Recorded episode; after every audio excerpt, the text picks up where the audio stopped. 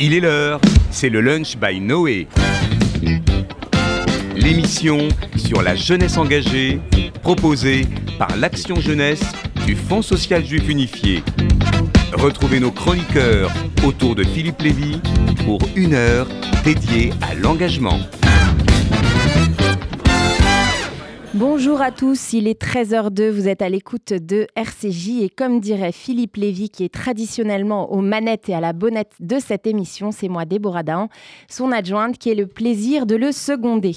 Depuis le 7 octobre dernier, l'actualité a bouleversé le quotidien de toute la communauté juive de France et du monde entier, menaçant depuis le pogrom moderne et la barbarie du Hamas perpétré en Israël, véritable crime contre l'humanité, notre liberté et notre apparente quiétude. Nous avons d'ailleurs une pensée pour les 239 otages encore aux mains du Hamas et dont nous demandons la libération immédiate.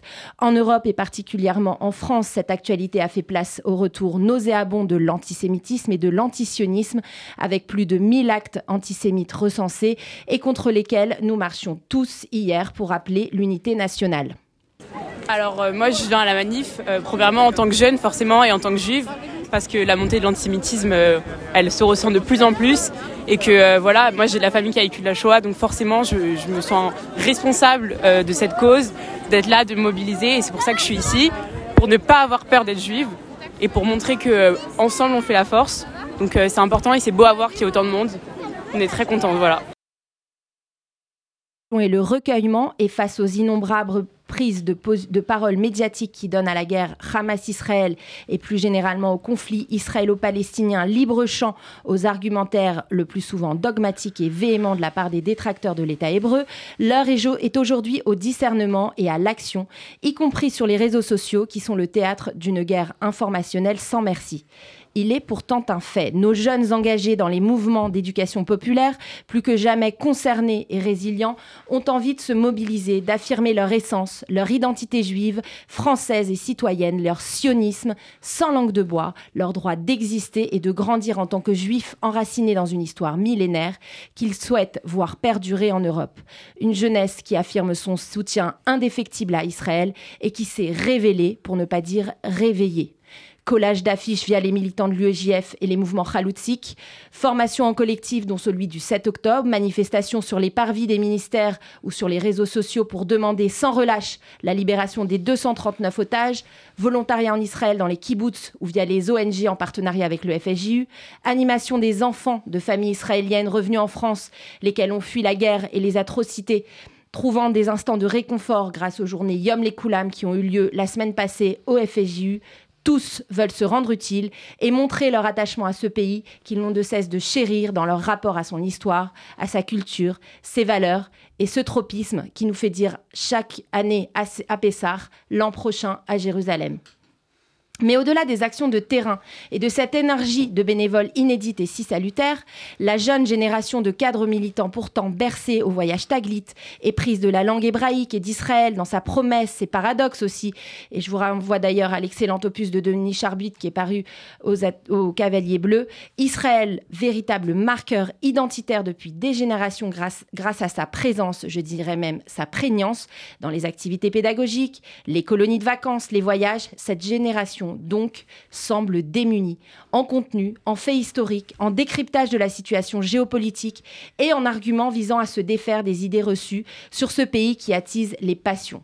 Vous me direz, pas plus que certains journalistes ou certains enseignants qui en ont profité pour réviser le sujet, nos, nos, jeunes peinent à déconstruire la propagande antisioniste qui, dans les colonnes et tribunes de journaux ou sur les plateaux télé, se donne un regain de respectabilité. Nos jeunes semble en peine d'y répondre et réclame d'être formé au plus vite afin d'être en mesure de rétorquer à ces menaces antisionistes qui pèsent toujours plus lourdement sur la communauté et divisent l'opinion nationale quand ils ne sont pas régulièrement pointés du doigt à l'école ou dans les facs. Pardon, excusez-moi comme les bourreaux des enfants palestiniens, par ceux-là même qui ont une émotion sélective en ne condamnant pas le massacre de 1400 Israéliens. Dès lors, comment outiller au mieux la jeune génération face aux enjeux du conflit Hamas-Israël qui s'exporte inéluctablement en France? Comment accompagner ces jeunes cadres qui sont de loin nos meilleurs ambassadeurs, nos influenceurs, pour restituer ces vérités face au flux d'informations biaisées, manipulées, contrefaites sur les réseaux sociaux? Et quelles stratégies éducatives sont-elles mises en place dans l'urgence par les institutions, les mouvements de jeunesse, les organisations sionistes, dont on peut d'ailleurs se demander si elles partagent le même constat d'impréparation de nos jeunes corélégionnaires. Ce sont des questions auxquelles nous tenterons de répondre avec nos invités en toute franchise et solennité dans ce moment clé d'une guerre de l'information. Nous reviendrons aussi sur l'importance du militantisme et en quoi ces crises majeures permettent de faire germer des graines de militants et advenir une nouvelle génération de cadres communautaires conscientisés. Pour en parler, nous avons l'honneur de recevoir en première partie M. Gaël Grunwald, vice-président de l'organisation sioniste mondiale et chef du département éducation, et Jean-Charles Zerbible, délégué général de l'OSM France, que nous connaissons bien et qui a à cœur ces thématiques éducatives. Nous serons également en studio avec Ilan Sialom, chercheur associé en géopolitique à l'Institut français de géopolitique de l'Université Paris 8. Dans une seconde partie, nous recevrons Josiane Sbero, grande militante communautaire et auteur du livre L'école de l'exil Tribulation méditerranéenne, paru aux éditions Ballant, ainsi qu'Ilia Fellous et Ethan pour leur billet très personnel en lien avec le thème de notre émission. Gaël Grunwald, bonjour. Vous êtes le vice-président de l'Organisation sioniste mondiale et directeur du département euh, de l'éducation. Vous êtes né en France, vous avez grandi à Paris. Après des études euh, en yeshiva en Suisse, vous avez fait votre alia et après votre service militaire, vous avez entamé une schlichut au sein du Bnei Akiva de France. À votre retour en Israël, vous avez travaillé au mouvement mondial du Bnei Akiva et avez également dirigé l'Institut de formation des conseillers de l'agent juive. Vous avez ensuite été représentant de l'agent juive en Europe, conseiller pédagogique pour le comité des rabbins européens et secrétaire général du mouvement mondial du Bnei Akiva. En janvier 2012, vous êtes élu vice-président du KKL et en octobre 2015, vous entrez à l'OSM, l'Organisation sioniste mondiale, êtes nommé en novembre 2020 vice-président de l'Organisation sioniste mondiale. Vous êtes, un, vous êtes également directeur du département éducatif, vous êtes un éducateur confirmé, avec entre autres, on l'a vu, une belle carrière au Bnei Akiva. Vous arrivez fraîchement d'Israël. Est-ce que vous pouvez nous expliquer un petit peu comment se, porte la jeunesse israélienne aujourd'hui? Est-ce qu'elle est meurtrie par la haine, par l'indifférence du monde face à la situation actuelle, ou au contraire, est-ce qu'elle se sent engagée dans un combat pour l'existence d'Israël? Alors bonjour. Je trouve que, si pour répondre à votre question, je trouve que la jeunesse israélienne est totalement engagée. Elle est totalement engagée parce qu'effectivement, comme tout le monde, on a été choqué après le 7 octobre. Je dois vous avouer que moi-même, j'ai moi-même passé Simchat Torah pas loin de dans la région de Gaza. Donc moi-même, j'étais j'étais très près j'étais très près de ces événements qui ont touché en première, ligne la, la, bordure de la, de la bande de Gaza. Mais de façon générale, la société israélienne a totalement changé en 24 heures. Et j'aimerais rappeler justement à nos auditeurs que nous avons quitté, ou nous avons terminé le jeûne de Yom Kippour avec ce sentiment quand tu termines la, la, journée de Yom Kippour, et vous l'avez, vous l'avez vous-même énoncé, alors on chante le Shana Abba Birushalayim Abnouya. Mm. Et malheureusement, on a été tout de suite, euh, on a tout de suite appris les, les, les, les nouvelles à propos de, de, ces, de, ces, de ces mêmes philotes, de ces mêmes euh, euh, à, à, Tel Aviv, où malheureusement on a été présent et témoin de violence. Le jour de Yom Kippour, ce jour qui est un jour sacré pour la société israélienne, et une semaine après, le jour de Simchat Torah, Israël a été attaqué, et je dirais que quelques minutes après l'attaque, il y a ce sentiment de solidarité qui s'est exprimé de façon extraordinaire. Pourquoi? Parce que premièrement, nous sommes témoins d'un enrôlement des réserves de l'armée de plus de 150%. On avait parlé d'un problème pendant justement cette, euh, cette, euh, ces différents, cette, cette, cette euh, politique et, cette, et ces problèmes qu'il y avait dans la société Israël à propos de la réforme juridique, si oui ou non Israël était prête pour la prochaine guerre, Israël était prête pour la prochaine guerre. Et ce sentiment de solidarité que nous trouvons aujourd'hui au sein de la société israélienne est quelque chose qui je dirais, toutes ces, toutes ces différentes entre la droite et la gauche, ceux qui étaient pour, ceux qui étaient contre, c'est quelque chose qui, qui aujourd'hui ne, n'existe pas au sein de la société israélienne.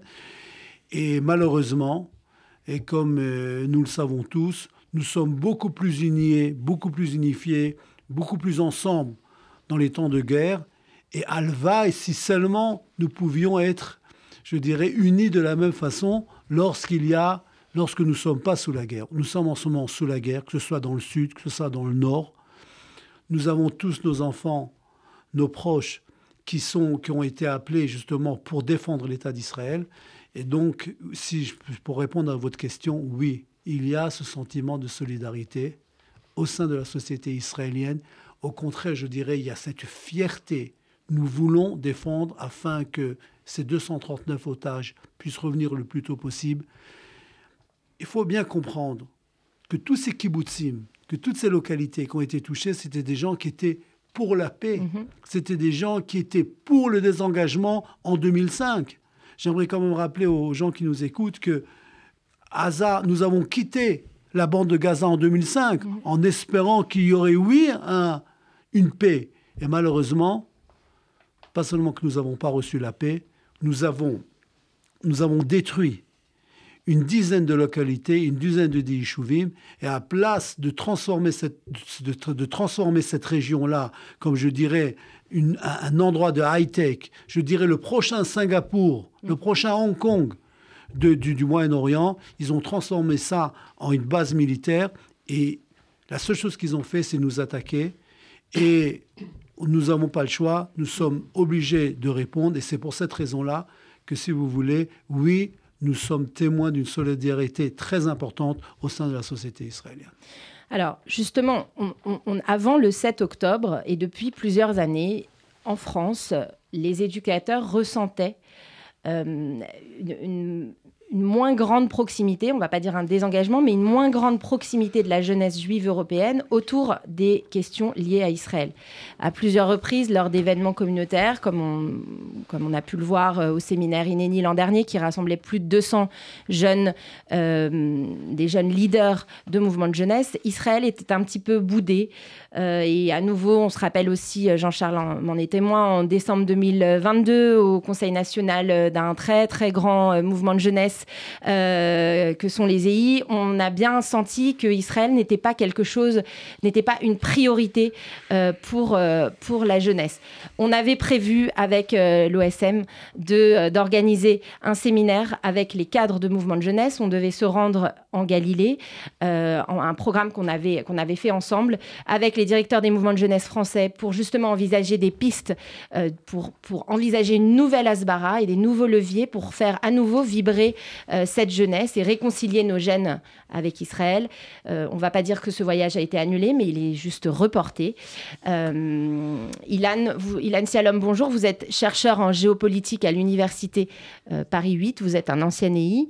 Vous connaissez bien la communauté. Et qu'est-ce que selon vous ce narratif raconte-t-il? Comment est-ce qu'on est passé d'une génération de militants engagés dans les années 90 On croyait aux accords d'Oslo, on avait des espoirs de paix. Et aujourd'hui, on est passé à une jeunesse, alors je parle bien avant le 7 octobre, euh, qui certes était euh, séduite par le mythe de la Startup Nation, mais euh, une jeunesse pour qui Israël était bah, une destination de, vacances et qui avait un petit peu occulté le, contentieux israélo-palestinien et qui n'était pas vraiment très intéressé par, par les accords d'Abraham et par la paix qui, qui pouvait, on pouvait imaginer à cette période-là. Je pense que d'abord, merci pour votre invitation, Déborah. Je pense que d'abord, il faut être très très fier d'une jeunesse qui est engagée euh, à l'heure actuelle et qui démontre, un peu comme on le disait par rapport à la société israélienne après le 7 octobre, qui s'est mobilisée, qui est au rendez-vous, euh, qui fait énormément d'actions très très différentes. Et, euh, et, on en est témoin tous les jours. Donc ça, c'est quelque chose qui, pour moi, est très très important de souligner. Ensuite, la société a évolué, le militantisme a évolué aussi. Vous parliez tout à l'heure des années 90. Dans les années 90, les deux façons de s'engager, c'était à la fois très fortement euh, mise en œuvre dans les mouvements de jeunesse, Khaloutzik ou non Khaloutzik, mais aussi à travers euh, les Aliotes. Celui qui voulait aller en Israël, il partait en Israël euh, dans les années 80-90. ça a eu une évolution, on voit une évolution après avec la seconde intifada, où on commence à avoir des programmes qui apparaissent. Le programme Birthright, Taglit mhm. en 2001-2002, le programme Massa, tout est autour du voyage, des voyages très court terme avec, avec Taglit, des voyages plus long terme avec Massa, où on apprend à vivre Israël, et je pense que le militantisme passe par là à ce moment-là. Ensuite, euh, la jeunesse, euh, elle évolue, elle s'intéresse aussi à d'autres problématiques, la problématique de la globalisation, de la mondialisation, la problématique du développement durable, du changement climatique. Et en fait, je pense que l'engagement à Israël est passé par ces thématiques-là. Vous parlez de la Startup Nation. Mhm. Dans la Startup Nation, Israël apparaît comme un pays qui apporte des solutions au monde, que ce soit en cybersécurité, dans le développement durable ou autre. Donc il y a eu un intérêt euh, à ce niveau-là. Aujourd'hui, c'est le retour de l'engagement, du militantisme euh, dans la rue, du militantisme à travers, je pense que le symbole, c'est ces missions de, collage, mais on mhm. retrouve aussi des opérations sur les réseaux sociaux, on en parlera peut-être après. Là, je pense aujourd'hui qu'il y a un besoin de mieux comprendre les fondamentaux. On parlait de Hasbara, je suis pas très fan de ce, terme-là, on aura peut-être un débat là-dessus après, mais euh, il y a un besoin, et on le ressent, hein, de, de mieux comprendre comment répondre, quoi dire, quel public cibler, aussi. Et je, pense que voilà, cette, cette jeunesse, c'est pas qu'elle n'est pas engagée, elle n'est pas désengagée, elle réinvente son engagement pour Israël. Alors effectivement, depuis le 7 octobre, euh, comme vous le disiez, après une phase de choc et de sidération, la jeunesse a repris au sérieux son rôle de militant en organisant des actions terrain coup de poing. Euh, les jeunes veulent se rendre utiles, ils ont aujourd'hui besoin de se faire entendre et ils ont compris qu'ils étaient euh, à leur tour garants de la lutte contre l'antisémitisme aussi dans cette période noire de l'histoire du peuple juif. On se souvient que euh, Sylvie Reteillot, qui est ministre de l'Enseignement supérieur, a contacté les présidents d'universités pour les prévenir des débordements antisémites dans les facs au début de la crise. On a entendu vos interventions récemment à la radio sur la montée de l'antisionisme dans les universités en France et aux États-Unis. Est-ce que vous pensez que malgré cette montée grandissante des actes antisémites dans les facs, les, jeunes ont pris conscience de leur rôle, du rôle qu'ils avaient à jouer pour imposer leur identité de juifs français dans les universités? Est-ce qu'ils se sentent assez armés selon vous euh, et quels seraient, selon vous, les dispositifs qu'on pourrait mettre en place dans les, dans universités pour euh, favoriser les échanges entre les étudiants? Je pense qu'il y, a une question, de fond et une question de forme. Euh, le monde universitaire est très différent de ce qu'on trouve dans la société. ça peut être un, microcosme. En réalité, on retrouve un peu, un peu de, toutes les populations, de tous les individus dans, dans les universités. Maintenant, euh, il y a des acteurs qui s'en occupent très bien. Hein. L'UEJF fait un travail remarquable dans les universités. Là où je pense qu'il y a un besoin d'accompagnement, c'est justement dans, comment on s'adresse à ces publics. Être en mesure de dire non pas de quel quel message on veut faire passer, mais à quel public? Quel, euh, quel vécu, quel dénominateur commun on peut trouver avec ces... Je donne un exemple. Euh, on voit aujourd'hui beaucoup d'individus qui viennent... Euh, ben, ben Soussan parlait il n'y a pas longtemps des territoires perdus de la République, mm. ce livre date de 2002. Mm. ok, est-ce qu'il n'y a pas des territoires perdus aussi aujourd'hui en Israël, en termes économiques, en termes sociaux Est-ce qu'on ne peut pas trouver des ponts autour de ça pour essayer de créer des narratifs commun. Voilà, c'est quelques pistes qui peuvent parler, que j'ai pu déjà moi-même expérimenter et qui fonctionnent quand on veut montrer la complexité d'Israël, et c'est un sujet extrêmement complexe. Euh, on, passe, je pense, par euh, réveiller des narratifs qui font sens pour tout le monde. Et ça, c'est une piste, je pense, qui n'a pas été suffisamment euh, traitée, qui n'a pas été suffisamment mise en œuvre et on gagnerait, je pense, à travailler là-dessus. On se rappelle d'ailleurs d'un programme qui s'appelle Avoir 20 ans en Israël, euh, un programme de l'UEJF qui consiste à faire intervenir des étudiants israéliens dans les universités françaises pour échanger sur, euh, sur euh, le, pour échanger avec les, étudiants français et déconstruire les préjugés et les idées reçues. On pourrait imaginer, par exemple, un dispositif similaire pour permettre bah, aux, aux, étudiants d'échanger ensemble sur, sur le conflit. Gaël Grunwald, euh, Jean-Charles Zerbib, comment l'OSM répond-elle à cette demande de Hasbara On voit sur la toile se multiplier euh, les interventions de Olivier Rafovitch, ancien porte-parole de Tzal, l'édition du manuel bleu de Raphaël Jérusalemi, qui est un guide des bonnes réponses face à la désinformation, les conférences des mouvements de jeunesse en partenariat notamment avec Diploact afin de euh, sensibiliser les jeunes au décryptage des fake news, ou encore les, les pastilles vidéo de chauffard qui donnent des tips de réponse. Quelles sont les stratégies éducatives qui sont proposées par euh, l'organisation sioniste mondiale pour aider ces jeunes à être euh, au point dans leur, euh, argumentaire? Shalom et merci de, cette invitation. Et par rapport à ce que vous avez dit tout à l'heure, je pense qu'il est, à mon avis, bien important. Il est important de comprendre ce que j'appellerais la tectonique des plaques, de la plaque communautaire. C'est-à-dire que là, depuis le 7 octobre, il y a un réveil. Il est extrêmement brutal. Il est extrêmement brutal, mais il faut commencer par faire un constat. Et, la, jeunesse juive de France, encore qu'il soit difficile d'englober tout le monde sous ce, terme-là, je rappelle que la majorité des jeunes juifs en France ne sont ni dans une école juive, ni dans un mouvement de jeunesse, ni dans une organisation étudiante. Ils sont perdus quelque part. Et là, ils ont pris aussi un grand coup sur la tête, puisqu'on voit des, beaucoup qui reviennent, parce que tout d'un coup, tout d'un coup, ils sont redevenus juifs. Euh, et pour moi, c'est un, un élément aussi très très important. Il n'existe que très très peu de programmes destinés à cette jeunesse-là de manière régulière dans la communauté. Et donc, nous ne savons pas toujours comment euh, leur parler. Il faut, en général, on a affaire aussi à beaucoup de gens qui sont dans des petites villes de, de France et de Navarre, et la communauté est très peu équipée. Le Shabbat qui vient, je vais aller passer un Shabbat à Angers. on a organisé un Shabbat et donc je m'attends à rencontrer une partie de, ce public et, on va essayer de voir comment on leur parle. Donc euh, si déjà c'est difficile à PLM, comme on dit, à Paris, Lyon, Marseille, je me pose la question de savoir qu'est-ce qui se passe à Nîmes, à Béziers ou à Angers. Donc il y a là, je dirais, euh, un nouveau discours à trouver pour euh, des publics qui tout d'un coup redécouvrent peut-être pas, on peut pas employer le terme d'identité juive, mais en tout cas leur, le, fait juif, comme disent euh, les spécialistes. Pour moi, ce qui est important, c'est qu'on doit faire un premier constat. C'est qu'il euh, y a eu une banalisation d'Israël, euh, qu'on en a fait, comme je disais souvent, la, plus grande partie de l'argent du peuple juif allait pour payer, par rapport à Israël, allait pour payer l'essence le, des avions qui amenaient pour les différents voyages. Et, euh, mais la question, c'est qu'est-ce qui se passait une fois qu'on avait passé 10 jours par an au voyage Taglit, qu'est-ce qui se passait mhm. les 355 autres jours mhm. euh, euh, toute l'année? Et là, on est obligé de faire le constat que, pour différentes raisons, on a très peu d'écoles de, juives, très peu de mouvements de jeunesse, très peu apprennent l'ivrite, apprennent l'hébreu moderne, à leurs élèves, à leurs euh, membres, etc. Donc l'hébreu. La connaissance d'Israël aussi est assez faible. Et, c'est pour ça que je suppose que quand notre ami euh, dit qu'il a un problème avec le mot euh, asbara, c'est parce qu'il le traduit en termes de propagande. Moi, je voudrais parler d'éducation. C'est-à-dire que d'abord, nous devons faire un premier travail interne et de faire en sorte que les élèves dans les écoles, que les jeunes dans les mouvements de jeunesse apprennent leur histoire, apprennent la géographie, pour pouvoir, un, mieux comprendre eux-mêmes et pouvoir mieux transmettre et mieux répondre. Alors, quels sont les, programmes? Nous, nous développons beaucoup actuellement de, cours d'hébreu pour les mhm. jeunes.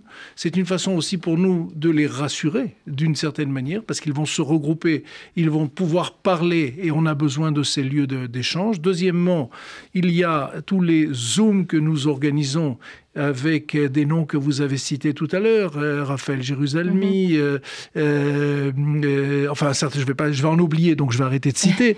Mais par exemple, le livre que vous avez cité de Jérusalemi a été écrit il y a déjà longtemps.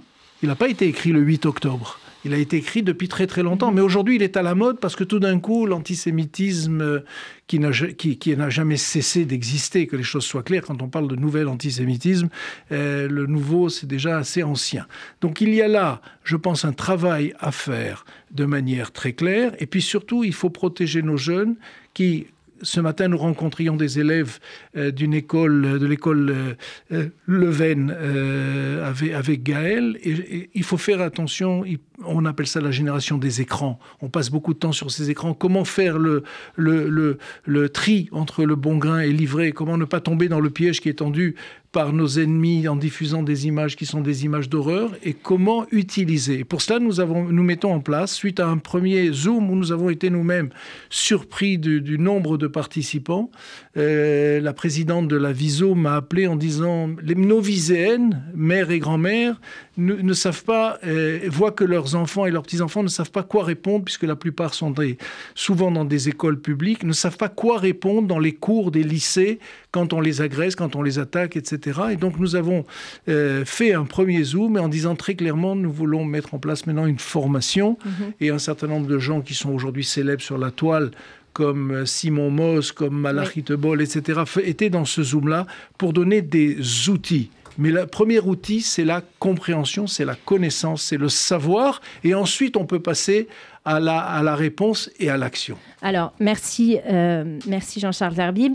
Gaël Grunewald, vous êtes donc euh, le directeur du département éducation. Est-ce que vous pensez que euh, tout ce que nous disait Jean-Charles, ce, cette notion de, connaître l'histoire juive et puis d'aller de l'avant, est-ce que ça incombe au mouvement de jeunesse aujourd'hui, comme ça a pu l'être avant? Et est-ce que vous pensez qu'aujourd'hui, c'est une partie du militantisme et des activités qui ne se font, qui ne se font plus au sein des mouvements de jeunesse juifs français oui, je pense qu'il y, a quelque chose de très intéressant qui a été dit et, j'aimerais le, relever parce que je pense que ça nous, ça nous aidera à, essayer de cerner la question. Vous avez parlé, à juste raison, d'identité juive. Et si on, si on essaie de regarder ce qui s'est passé depuis 1948, je me permettrai de dire que l'État d'Israël, son existence, entre autres, est là pour renforcer l'identité juive des, de nos amis qui habitent à travers le mhm. monde. C'est-à-dire que, et c'est ce que j'ai dit aujourd'hui aux, élèves qu'on a rencontrés, quel serait aujourd'hui le, futur ou l'avenir de la, de la communauté juive sans l'État d'Israël, Shalom? Et ça, c'est-à-dire que ça nous permet de dire, si vous voulez, l'État d'Israël, l'existence de l'État d'Israël et a une place très très importante dans l'identité juive, quelque chose qui n'existait pas bien évidemment avant 1948. Mhm. Donc c'est quelque chose, qui, quelque, chose, qui est très important et c'est pour ça, si vous voulez, que d'une certaine façon, on, retourne, on retrouve ce militantisme après que l'État d'Israël, qui fait partie justement de cette construction de l'identité juive de nos, de nos jeunes et de ceux qui sont moins jeunes, en France et à travers le monde qui a été touché. Donc à partir du moment où l'État d'Israël a été touché, donc si vous voulez, c'est donc l'identité juive elle-même qui a été touchée. Ça, c'est une première chose que j'aimerais dire. à part ça, j'aimerais vous raconter quelque chose qui est, à mon avis, quelque chose qui est très intéressant. Notre département, mon département dont, j'ai le, le, privilège d'être à la tête de ce département, engage des shlichim mhm. à travers le monde. Nous avons presque 300 shlichim à travers le monde.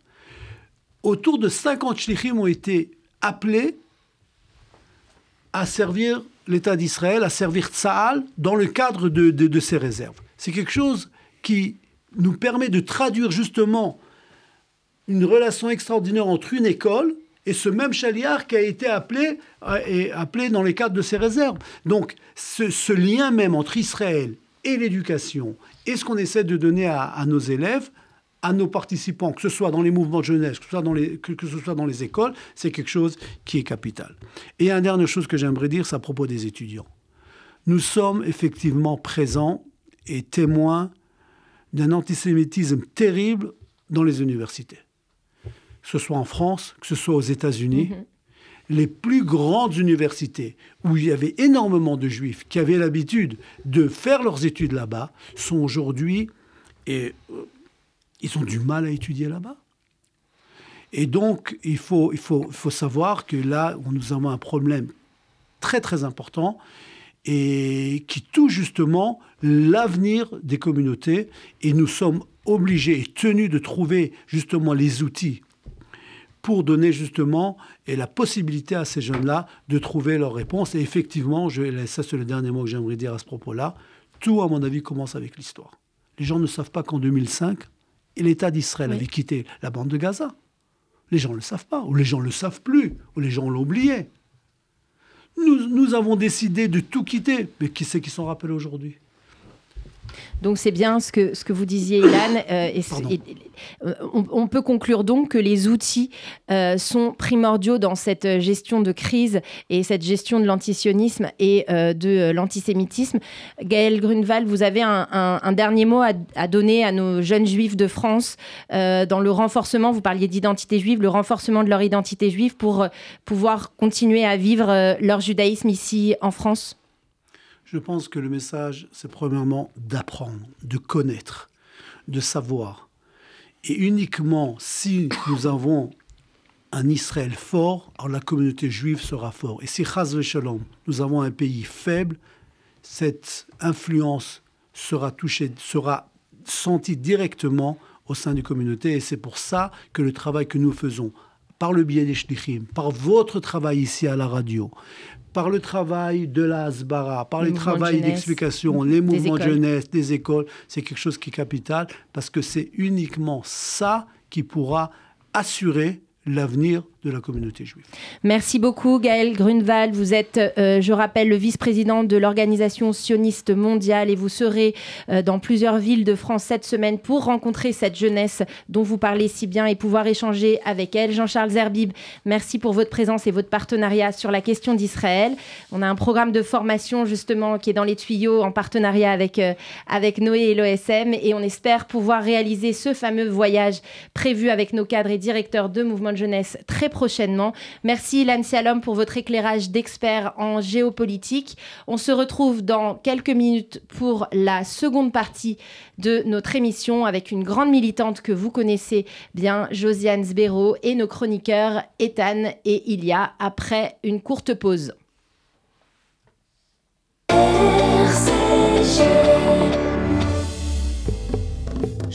Avec le FGU, mobilisons-nous pour Israël engagez-vous dans l'action d'urgence. Votre aide fournira nourriture, produits d'hygiène, médicaments et réconfort aux enfants. En collaboration avec nos partenaires israéliens, la Tête, la Ravaya Israéli et le FSU Israël, nous ciblons précisément les besoins sur le terrain, venant en aide aux appelés, aux populations dans le besoin, aux évacués des localités entourant Gaza et aux familles dans les abris. L'urgence est réelle et votre soutien est vital pour les semaines à venir. Donnez maintenant sur don.fju.org slash urgence-israël don.fju.org slash urgence-israël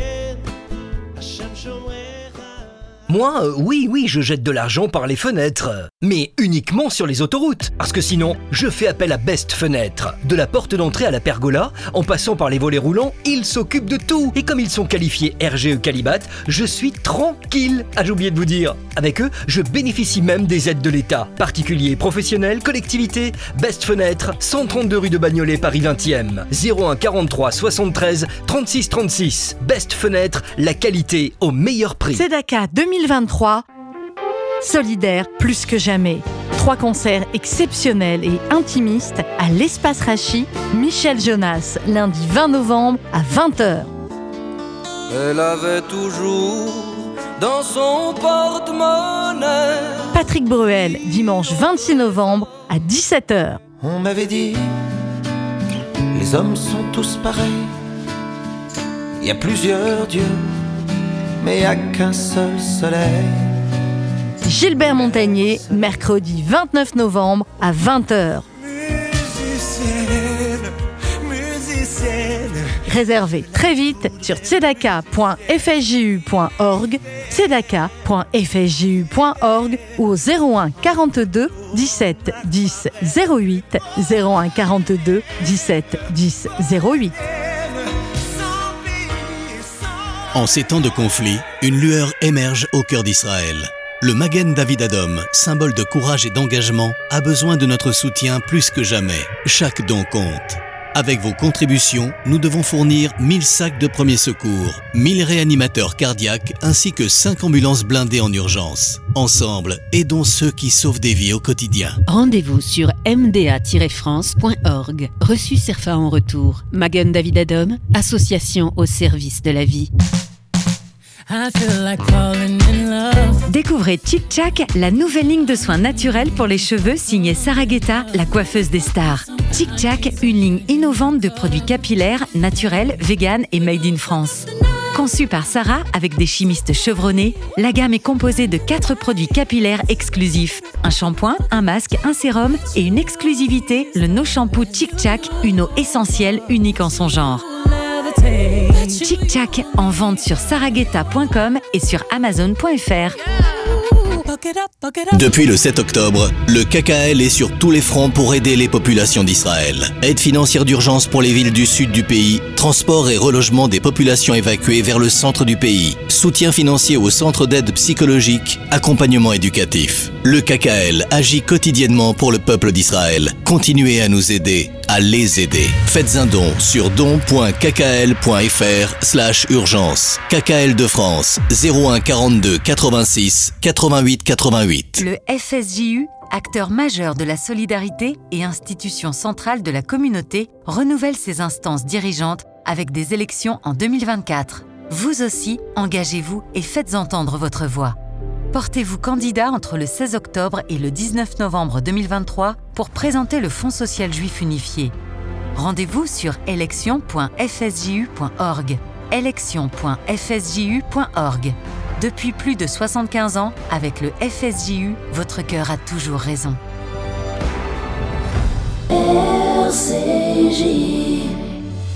Nous sommes de retour dans le lunch by Noé et nous parlions de militantisme. Et pour cette deuxième partie, c'est Madame Josiane Sbero qui nous a rejoint, ainsi que nos chroniqueurs Ethan et Ilia. Bonjour. Josiane Sbero, bonjour. Vous êtes une grande militante aux multiples casquettes. Vous êtes une ancienne chef d'établissement de l'éducation nationale.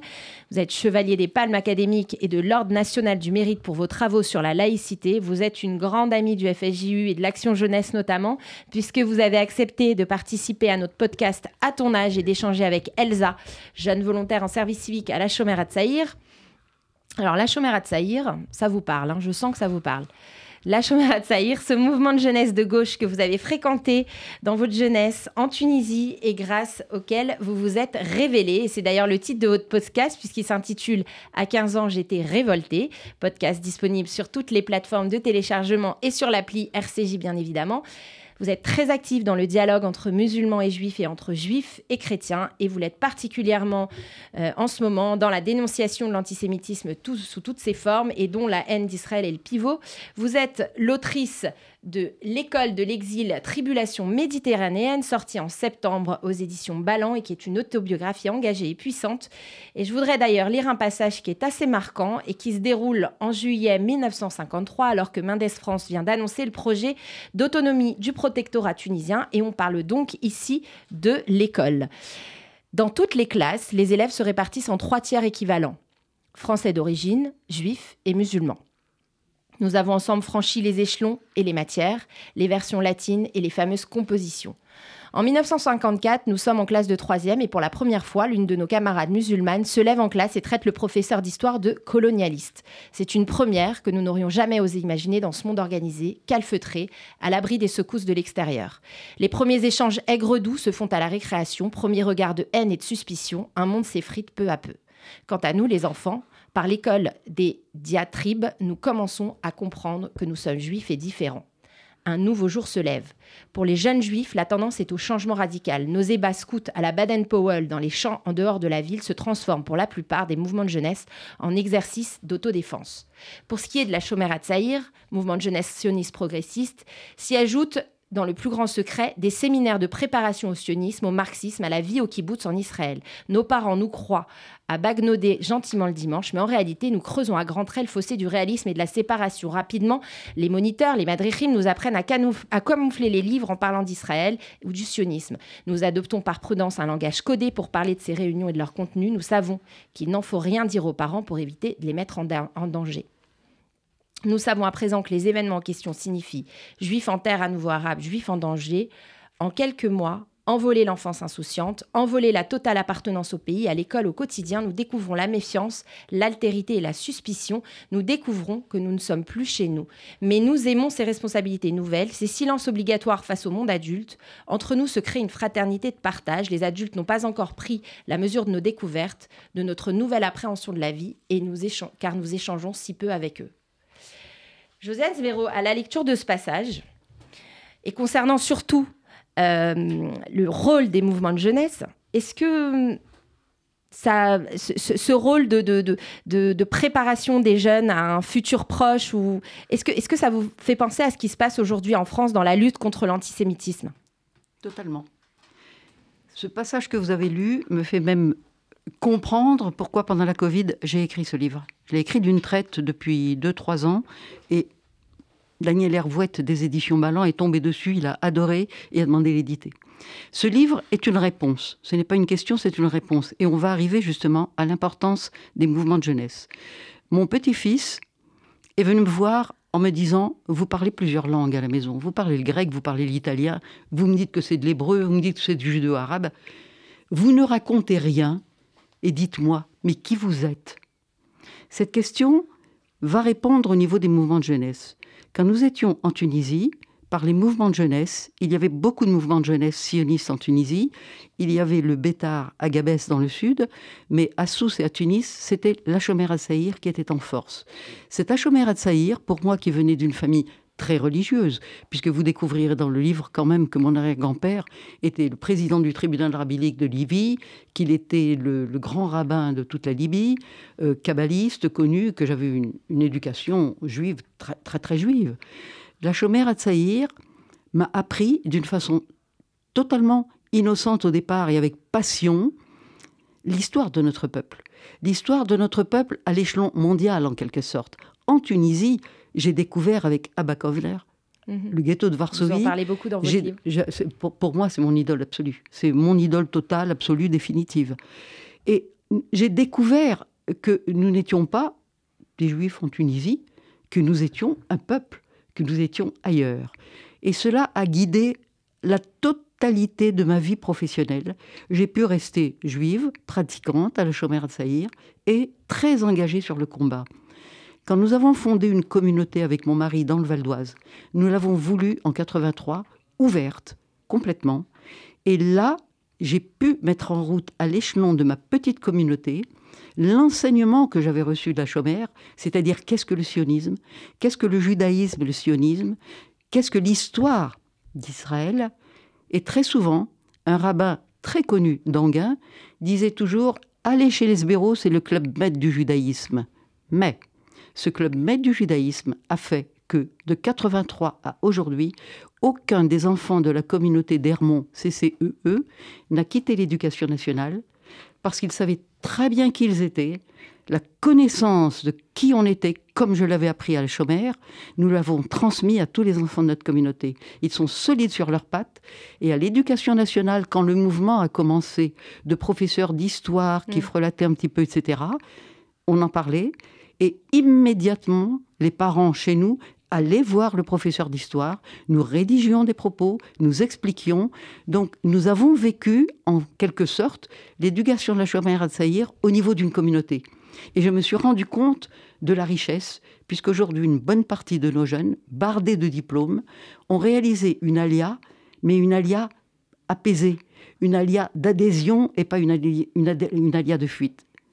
Pour ce qui est de ma part, ces temps-ci, avec la montée de l'antisémitisme en France, il m'est arrivé, et je l'ai dit à plusieurs personnes, plusieurs amis chrétiens, parce que j'ai beaucoup d'amis chrétiens et musulmans, je leur ai dit plusieurs fois ces derniers temps, j'ai dit, je suis en Tunisie en 1955, quand à 15 ans, j'ai dit à mon père, c'est fini pour nous ici, il faut partir. Alors justement, on était plus de 180 000 en France à défiler hier contre l'antisémitisme. Est-ce que vous pensez que c'est plutôt rassurant pour notre jeunesse juive française qui, comme on, le disait dans l'introduction, euh, a conscience de la montée de l'antisémitisme, mais qui souhaite également pouvoir s'implanter en France et continuer à vivre son judaïsme européen comme elle le fait depuis plusieurs décennies? Vos questions sont excellentes parce que je pense que le problème que nous avons depuis 2005, où ça a été mon combat, j'ai fait des conférences à travers toute la France sur le rejet des enfants juifs de l'éducation nationale depuis 2005.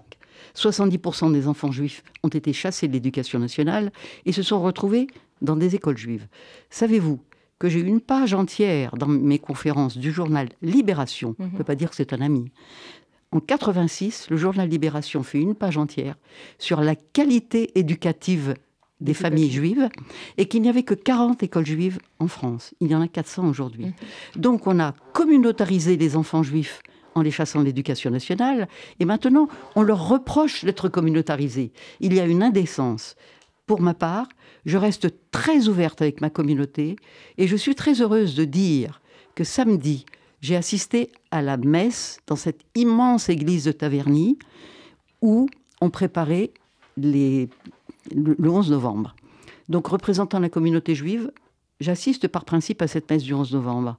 Entendre le padre et le père Roberto s'adresser à la foule qui était là, en disant, frères chrétiens, la messe d'aujourd'hui a un seul sens. Demain, vous serez tous avec nos frères juifs.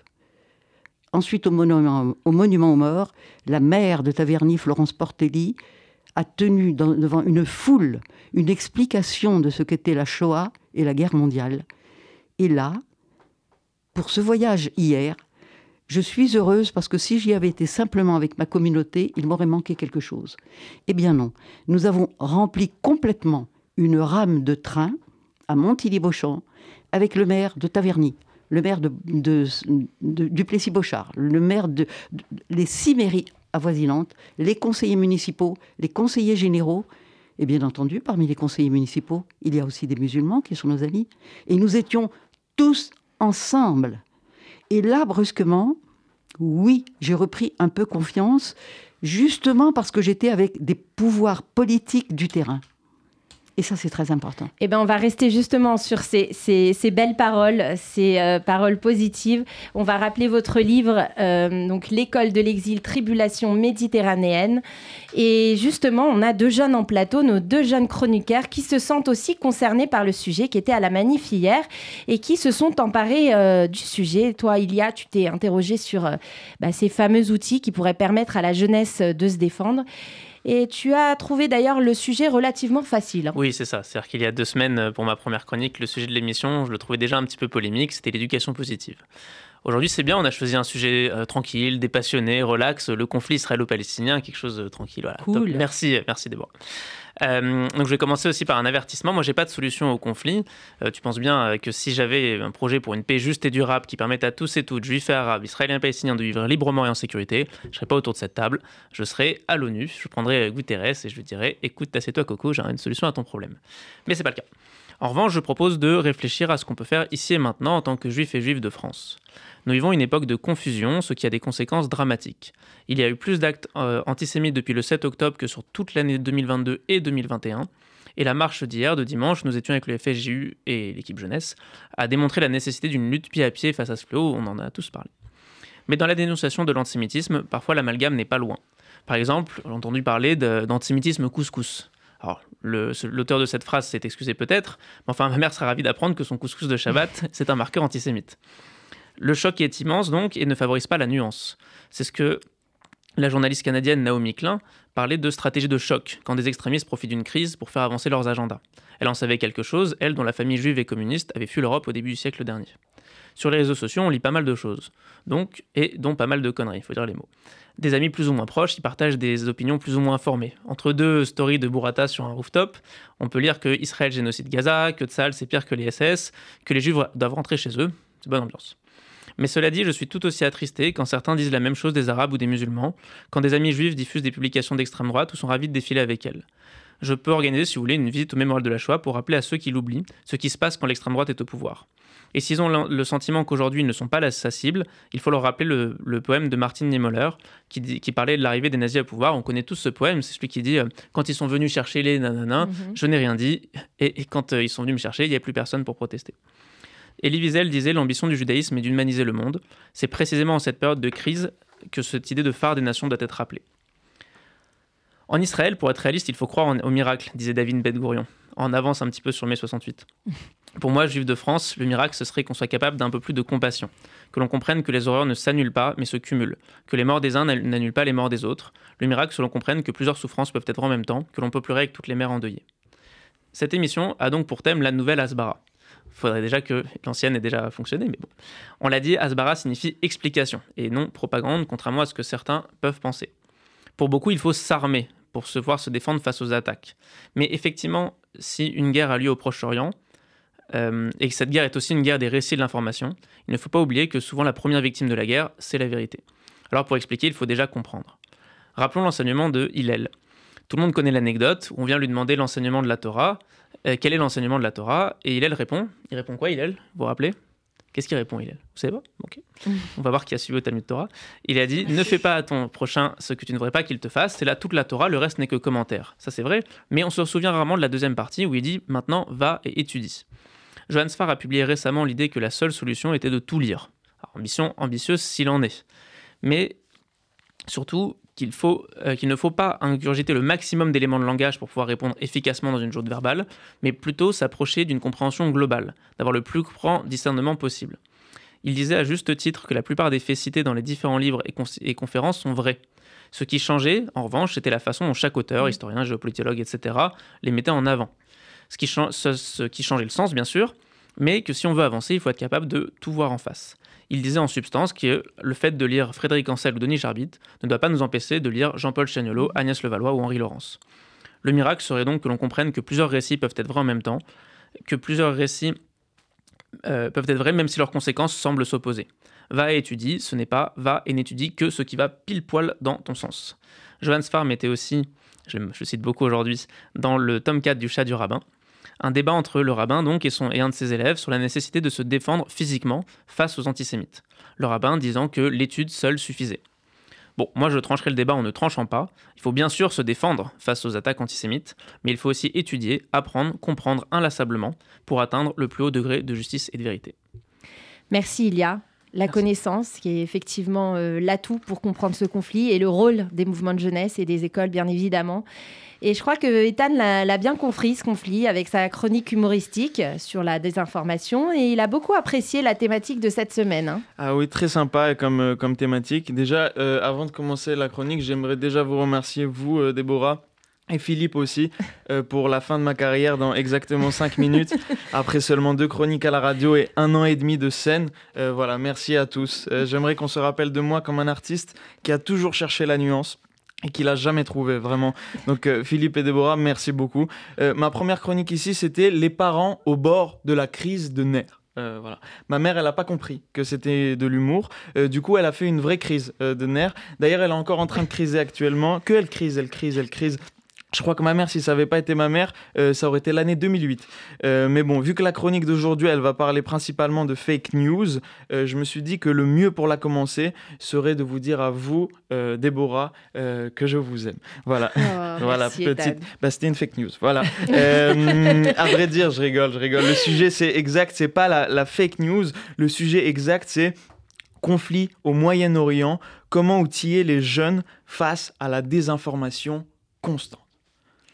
On peut pas. Merci beaucoup de m'avoir écouté. Non, mais c'est vrai, on peut pas. Il n'y a absolument aucun moyen d'être sûr que ce qu'on vous montre, c'est la vérité. Aucun moyen. Aujourd'hui, moi, j'ai même plus confiance à ce que je vois. Tu voudrais que j'ai confiance en ce qu'on me montre? Après, si j'ai peut-être un petit conseil à donner aux jeunes et même et surtout aux plus âgés, c'est juste traînez pas euh, sur TikTok, vraiment. Du moins, le faites pas dans le but de vous informer. Moi, ma mère, depuis qu'elle est sur TikTok, elle a déjà vu Macron et la crime en fit avec Zemmour. Euh, euh, elle a déjà vu Pascal Pro s'entendre avec un musulman. Elle a déjà vu des humoristes de France Inter avoir des avis et des chroniques constructifs. Elle a déjà vu des gens de l'extrême droite française soutenir des juifs. C'est quoi la prochaine étape? Dieudonné va s'excuser C'est, je comprends pas. Et pour finir, elle a déjà vu, mais là c'est sûr que vous allez pas me croire, elle a déjà vu Jean-Luc Mélenchon faire autre chose que de la récupération politique pour lui. Euh, ouais, il faisait de la récupération d'antisémitisme pour l'ensemble de son parti. C'est une collecte un peu écolo qu'ils sont en train de faire là actuellement. Ils trient un peu dans, dans leur électorat. Euh, les juifs, mettez-les poubelles jaunes. Ouais, très bien. Et bleu. Après, vous me les mettez à place de l'étoile. Parfait, vous êtes géniaux. T'imagines à quel point dans ton pays c'est la merde pour que l'extrême gauche, elle soit considérée par certaines personnes comme plus antisémite que l'extrême droite?